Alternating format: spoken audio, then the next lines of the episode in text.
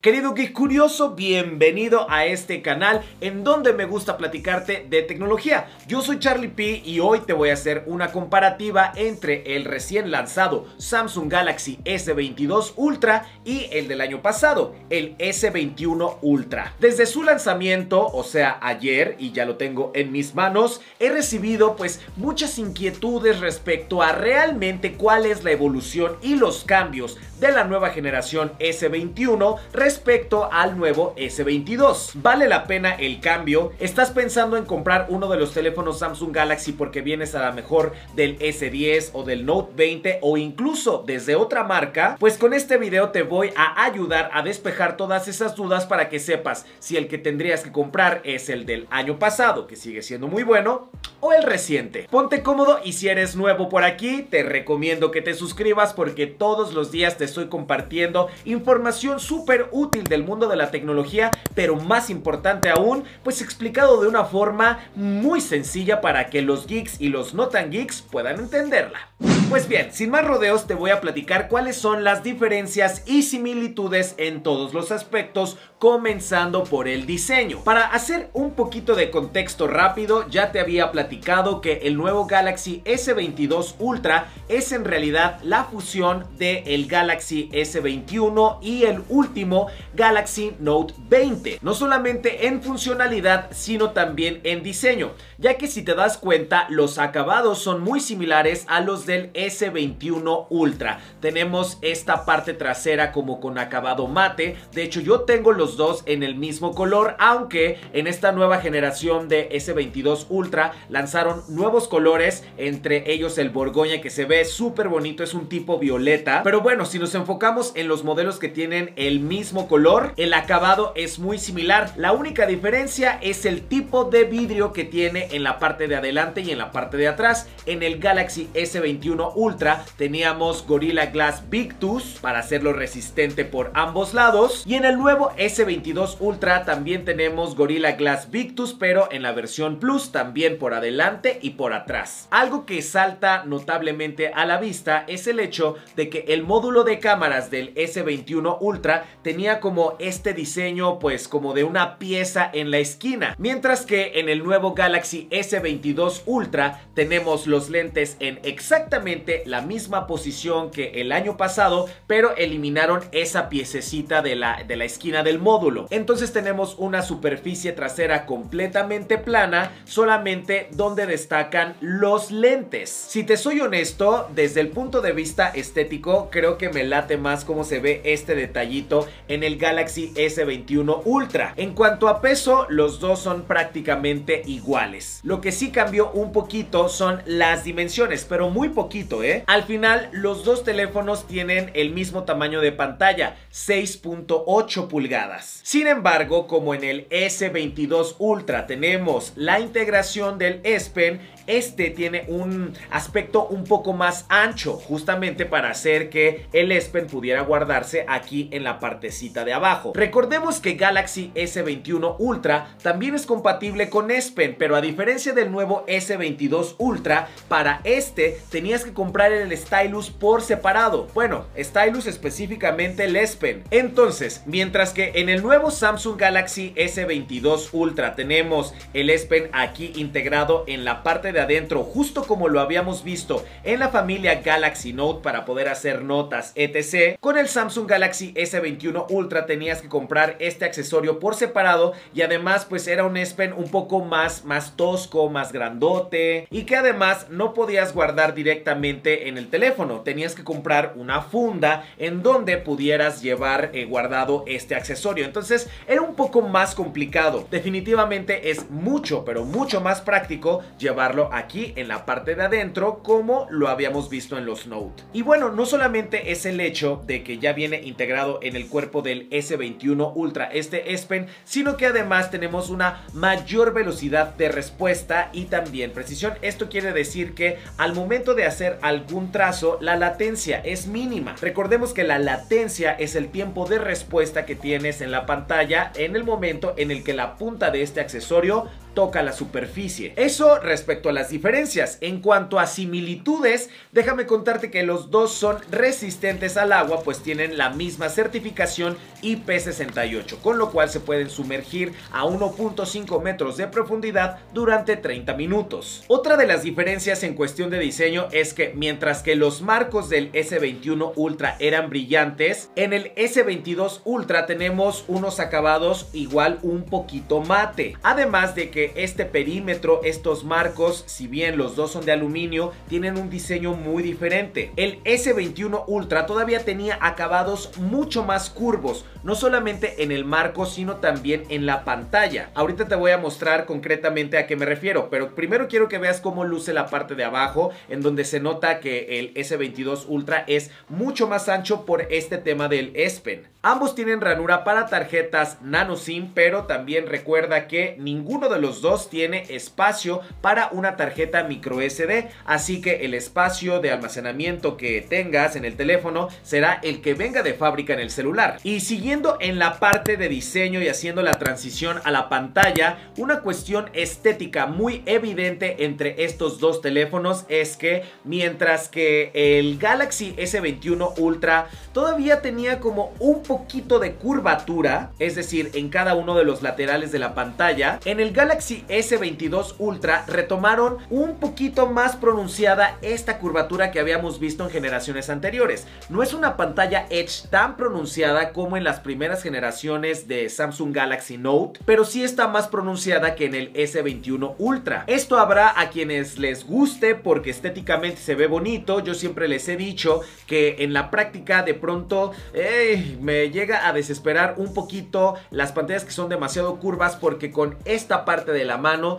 llego a activar algunos de los gestos de navegación en el sistema operativo y de pronto como que, híjole, me saca de pantallas o de aplicaciones que yo no quería. También quiero que te des cuenta como la pantalla del S22 Ultra tiene acabados mucho más rectangulares, mientras que en el S21 Ultra los acabados en cada una de las esquinas de la pantalla eran mucho más curvos. Son pequeños detallitos, pero que al final marcan muy bien como la esencia y la imagen de esta nueva generación de teléfonos Galaxy S que son fusión de S y de Note. Porque recordemos que este tipo de acabados un poco más rectos vienen justamente del último Galaxy Note 20. Pero bueno, pasando concretamente ahora a la pantalla, les decía que los dos tienen el mismo tamaño de 6.8 pulgadas. También los dos utilizan el mismo display, Dynamic AMOLED 2X. También misma resolución. Ambos cuentan con actualización de 120 Hz y también HDR10 para poder mejorar el contraste en la reproducción de contenidos de video. Lo que sí cambió en ese aspecto es que ahora el S22 Ultra tiene un brillo máximo de 1750 nits respecto a los 1500 nits que teníamos en el S21 Ultra. Los nits básicamente es la medida de la intensidad de luminosidad en la pantalla. Esto quiere decir que con el nuevo Galaxy S22 Ultra en teoría tendría que ser un poco más fácil ver el contenido de la pantalla bajo, por ejemplo, la luz intensa del sol en exteriores. Ah, pues sí, ¿verdad? Ni modo que en el sol particular de tu casa. Pero les voy a ser súper honesto, yo estuve ya utilizando los dos teléfonos en la calle, en modo noche y también con, o sea, la capa de personalización en modo claro. Y así que tú digas, uy, qué muy más brillante se ve la nueva pantalla del S22 Ultra, la verdad es que yo las vi muy similares. Muy más brillante, ¿eh? ¿Qué tal con todo hoy? Samsung Galaxy S22 Ultra ya sale al mercado con Android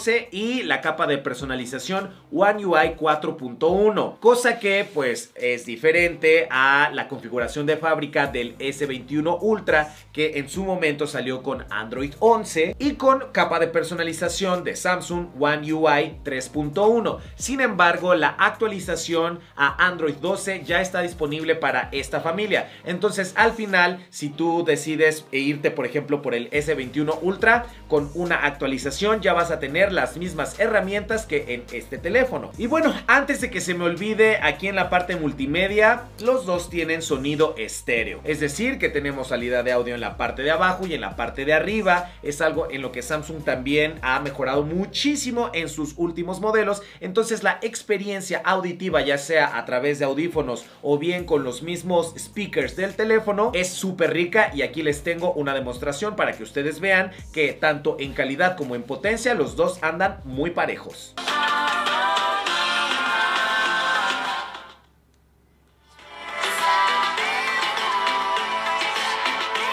En cuestión de batería, los dos celulares vienen con 5000 mAh de capacidad. Sin embargo, la innovación del nuevo S22 Ultra es que soporta carga rápida de hasta 45 watts, mientras que el S21 Ultra solamente soportaba hasta 25 watts. La carga rápida del S21 Ultra ya de por sí con 25 watts, que no es lo máximo que puedes encontrar en el mercado, era bastante rápida, tomaba poco más de una hora para cargar hasta el 100%, por lo cual es muy interesante ver cómo este tiempo fue reducido por Samsung en esta nueva generación, que no solamente tiene que ver con el hecho de que soporte una mayor carga rápida, sino también al nuevo procesador. En su momento, Samsung lanzó el Galaxy S21 Ultra en dos versiones como lo hacen en cada generación. Para algunos países se lanzó con el procesador Snapdragon 888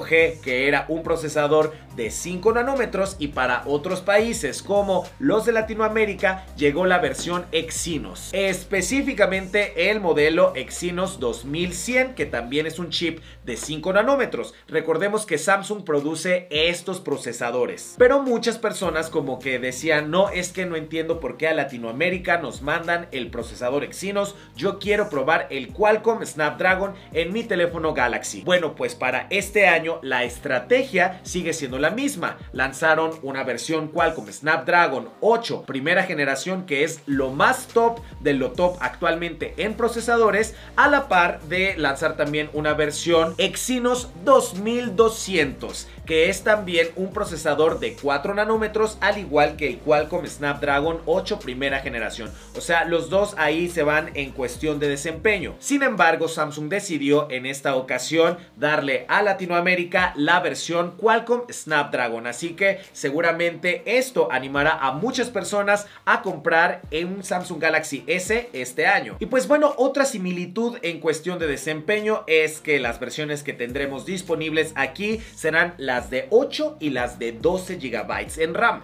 Esta capacidad de RAM dependerá de cuál sea la versión de almacenamiento interno que elijas en el teléfono. Y bueno, ahora vamos a otro de los apartados que más interesa a las personas, que es el de cámara, tanto para fotografía como para video. Como ya te puedes dar cuenta, los lentes en la parte de atrás son prácticamente los mismos, así como en la parte de adelante para el tema de selfies. Lente principal de 108 megapíxeles con apertura de diafragma de 1.8. Nada mal. La diferencia es que Samsung presume que en esta nueva generación los píxeles son un poquito más grandes para poder captar mayor información de la imagen o de los diferentes escenarios y que de esta forma tengamos resultados mucho más finos. Yo aquí les estoy poniendo algunos ejemplos de fotografías tanto con ultra wide angle como con la fotografía de 108 megapíxeles y también con acercamientos para que ustedes puedan juzgar si realmente se ve una diferencia abismal en cuestión de contraste, colores, nitidez, etc. Yo creo que están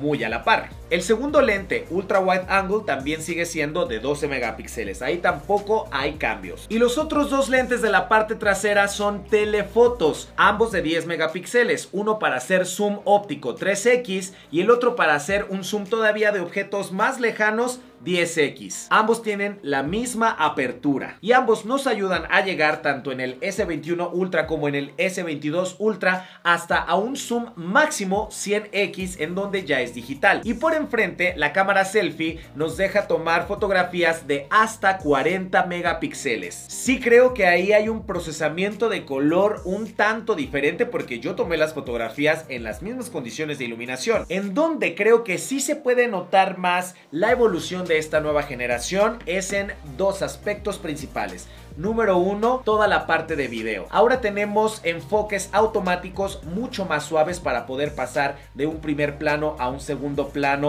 con, con este movimiento mucho más profesional, ya no tan saltado. Digo, esto ya lo tenía bastante dominado el S21 Ultra, pero ahora se ve mucho más fino en el S22 Ultra. Una estabilización de imagen también perfeccionada, mejor exposición automática y también con un modo súper estable que rescata mucho más la calidad del video. Y el otro aspecto en donde creo que también se nota una diferencia, un saltito interesante es en la fotografía de noche. Si bien los dos tienen un modo noche, con el S22 Ultra tenemos fotografías mucho mejor contrastadas, con menos movimiento, más finas, o sea, mucha más calidad. Así que para los aficionados de la fotografía y también para los creadores de contenido, ambas opciones son súper interesantes, pero si se quieren ir por así lo top de lo top, así la cereza en el pastel, creo que sí valdría la pena echarle un ojito al S22 Ultra. Espero que te haya parecido rápido este video porque a mí me dicen tecnología y yo me puedo ir por horas. Pero mira, haciendo una recapitulación rapidísima, la evolución de la familia S21 a la familia S22, como ya te pudiste haber dado cuenta, no es mucha, no es un salto abismal, más bien se perfeccionaron algunos aspectos. Si tú tienes el S21 Ultra, no diría que el cambio al S22 Ultra es urgente a menos que quieras las funcionalidades del S Pen tipo Note. Si alguna vez has tenido en tus manos un Samsung Galaxy Note de las generaciones anteriores, no me dejarás mentir. Bueno, a lo mejor no todas las personas le sacan todo el provecho. Yo soy el tipo de persona que sí de verdad, o sea, tomo notas en la pantalla cuando de pronto iba a las coberturas o tenía que anotar algo rápido como que sacaba aquí la plumita en la pantalla bloqueada, ahí como que hacía mis notas, hacía bocetos, hacia trazos. Es una herramienta súper útil, la verdad. Pero si crees que no le vas a sacar tanto provecho a esta y te quieres ahorrar unos pesillos, pues entonces podrías aprovechar que el S21, S21 Plus y S21 Ultra estarían bajando un poco el precio y aún así te estarías llevando un teléfono súper sólido al bolsillo. Así que si vienes, por ejemplo, de un Galaxy S10 o de un Galaxy Note 20 o de cualquier otro teléfono Android de cualquier otra marca y sobre todo, si no te representa ahí un esfuerzo demasiado grande el juntar el dinero para este teléfono, que sepas que es una inversión a largo plazo, porque además uno de los beneficios de Samsung, no solamente con estos modelos, sino en general con todos los que han lanzado últimamente, es que tienen una promesa de actualización de sistema operativo